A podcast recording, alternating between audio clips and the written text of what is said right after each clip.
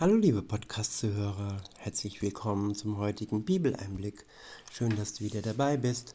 Heute habe ich ähm, Verse aus dem Römerbrief. Es ist das Kapitel 15 und ich verwende die Übersetzung Neue Genfer. Der erste Abschnitt ist überschrieben mit Nicht für sich selbst leben. Das Beispiel Christi. Ja, Jesus lebte nicht für sich für seine Ziele, für seine Karriere, für seinen Reichtum, für sein Ego, so wie es die Menschen heute zum größten Teil tun. Jesus lebte für uns. Er kam für uns wegen unserer Schuld in die Welt, damit wir einen Ausweg finden und wieder den Zugang zu Gott, dem Vater, bekommen können. Durch ihn, durch seinen Tod haben wir die Möglichkeit, uns mit Gott wieder zu versöhnen.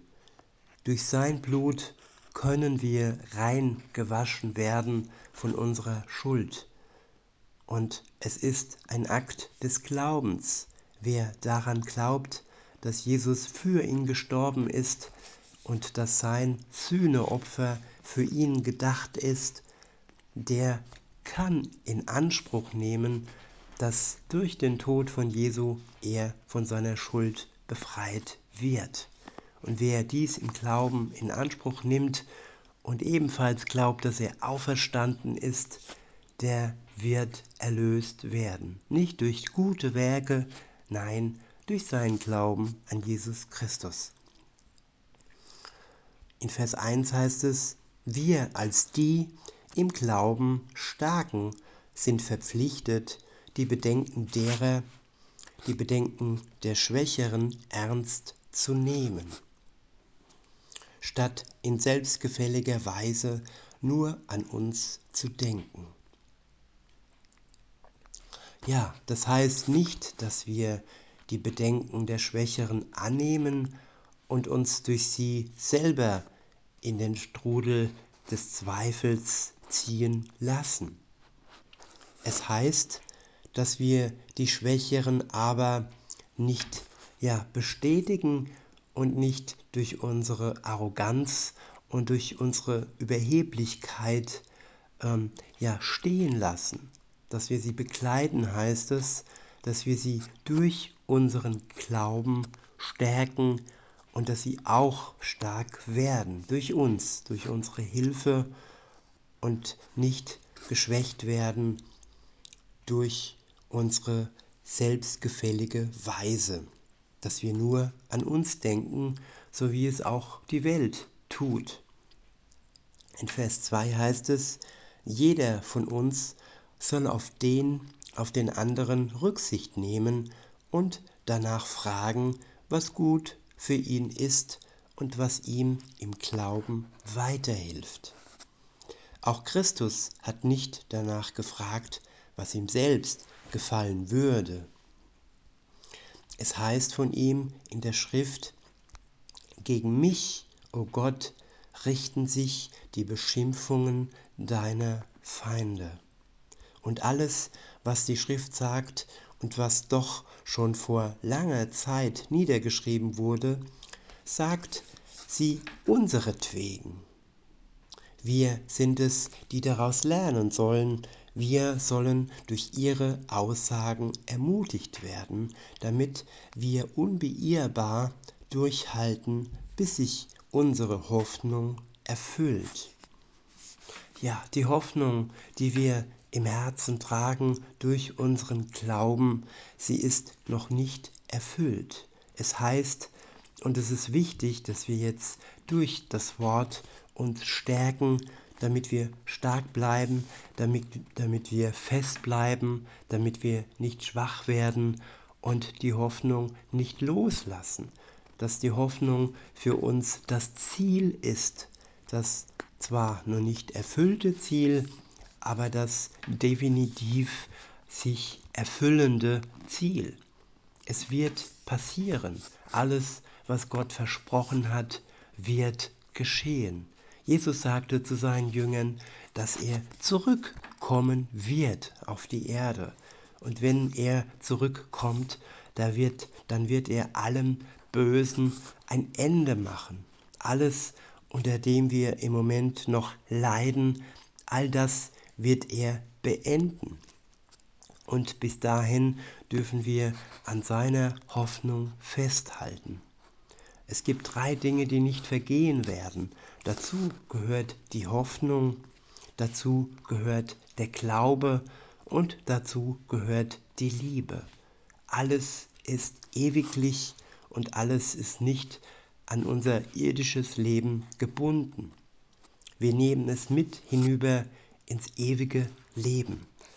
Die Liebe wird dann ewiglich sichtbar sein. Die Hoffnung, ja, sie ist jetzt für heute und für jetzt wichtig und der Glaube ist für heute und jetzt wichtig, damit wir an Jesus festhalten und ihn nicht loslassen, bis er dann leibhaftig wiederkommt und uns ja mitnimmt zum Vater. Weiter heißt es in Vers 5, denn von Gott kommt alle Ermutigung und alle Kraft, um durchzuhalten. Ja, wir müssen nicht mit unserem Menschsein beweisen, dass wir mutig sind, dass wir Kraft haben, dass wir das selber schaffen, dass wir uns selber auf die Schulter äh, tippen und sagen, ja, wir sind stark. Nein, wir werden stark durch Gott, denn alles kommt von Gott. Alle Ermutigung und alle Kraft kommt von Gott. Alles, was nötig ist, um durchzuhalten. Weiter heißt es, er helfe euch, Jesus Christus zum Maßstab für euren Umgang miteinander zu nehmen und euch vom gemeinsamen Ziel bestimmen zu lassen. Ja, er, Gott, der Vater, helfe uns, dass wir Jesus Christus uns zum Maßstab nehmen für unseren Umgang miteinander und dass wir gemeinsam das Ziel erreichen. Weiter heißt es in Vers 6, Gott möchte, dass ihr in alle, dass ihr ihn alle einmütig und mit voller Übereinstimmung preist, ihn, den Gott und Vater unseres Herrn Jesus Christus. Ich wiederhole, Gott möchte, dass ihr ihn alle einmütig und mit voller Übereinstimmung preist, ihn, den Gott und Vater unseres Herrn Jesus Christus. Ja, und hier wird es schwer. Einmütigkeit, Übereinstimmung, ja, wo ist das im Christentum vorhanden? All die Abspaltungen, die es gibt, all die Freikirchen und alle denken, sie wären besser, sie hätten die wahre Lehre. Aber die wahre Lehre ist im Wort Gottes zu finden und nicht in irgendwelchen weisen Menschen, die dem noch etwas hinzugefügt haben oder die dem irgendwie noch etwas, ja, Essig hinzugefügt haben, die es am Ende, äh, ja, schlecht macht und verunreinigt. Die klare, reine Botschaft, sie finden wir nur im Wort Gottes, nicht in irgendwelchen ja, Leuten, die uns weismachen wollen, ja, die Wahrheit zu kennen. Und wenn diese Wahrheit dann dem Wort Gottes widerspricht, dann sollten wir Abstand nehmen von diesen Leuten. Denn sie führen uns nur weg von Gott. Sie wollen uns weismachen, dass wir Weihnachten feiern sollen, dass wir Ostern feiern sollen. Ja, all das, was uns eben Jesus nicht weiß gemacht hat. Er feierte die Feiertage Gottes. Das war der Samstag. Er hat nicht den Sonntag gefeiert. Er hat den, den Schabbat geheiligt, den siebten Tag, den Samstag eben. Und er hat all die Feste gefeiert, das Laubhüttenfest und alle göttlichen Feste, die im Alten Testament ja von Gott vorgegeben wurden und die Jesus gefeiert hat. Er hat nichts Neues eingeführt. Er hat nicht ja, sich gewünscht, dass wir seinen Geburtstag feiern. Das hat er niemals gesagt. Er hat immer auf Gott hingewiesen, auf Gott den Vater. Er hat uns das Vaterunser gegeben und er hat nie gesagt, ja, betet mich an. Nein, im Wort lesen wir, dass wir ihn lediglich als Vorbild sehen sollen, dass sein Leben, das er hier gelebt hat, dass wir in seinen Fußstapfen gehen sollen und immer den Blick auf den Vater gerichtet, so wie Jesus Christus, der Sohn Gottes. Weiter heißt es, Juden und Nichtjuden preisen Gott gemeinsam. Darum ehrt Gott, indem ihr einander annehmt, wie Christus euch angenommen hat. Ich spreche davon, dass Christus sowohl für das jüdische Volk als auch für die anderen Völker gekommen ist. Er ist ein Diener derer geworden, die beschnitten sind, ein Diener der Juden um die Zusagen, die Gott ihren Stammvätern gegeben hatte, einzulösen und damit die Treue Gottes und die Wahrheit seines Wortes unter Beweis zu stellen. Ja, Jesus kam als Jude für die Juden und er wollte all diese Zusagen erfüllen, die man den Juden gegeben hat. Und ja, wenn wir an Jesus glauben, dann sind wir mit hineingenommen in die Familie Gottes. Und dann dürfen wir das jüdische Volk nicht ähm, ja, minder wert schätzen. Es ist der Augapfel Gottes. Israel ist der Schutzbefohlene. Und Gott wird immer hinter seinem Volk stehen. Und irgendwann werden alle Jesus anflehen, dass er kommt, dass er hilft. Irgendwann wird der Vorhang ganz zerrissen sein. Und solange ist noch die Möglichkeit für alle anderen nicht Juden sozusagen zu Jesus zu kommen, an ihn zu glauben und den wahren Messias zu erkennen.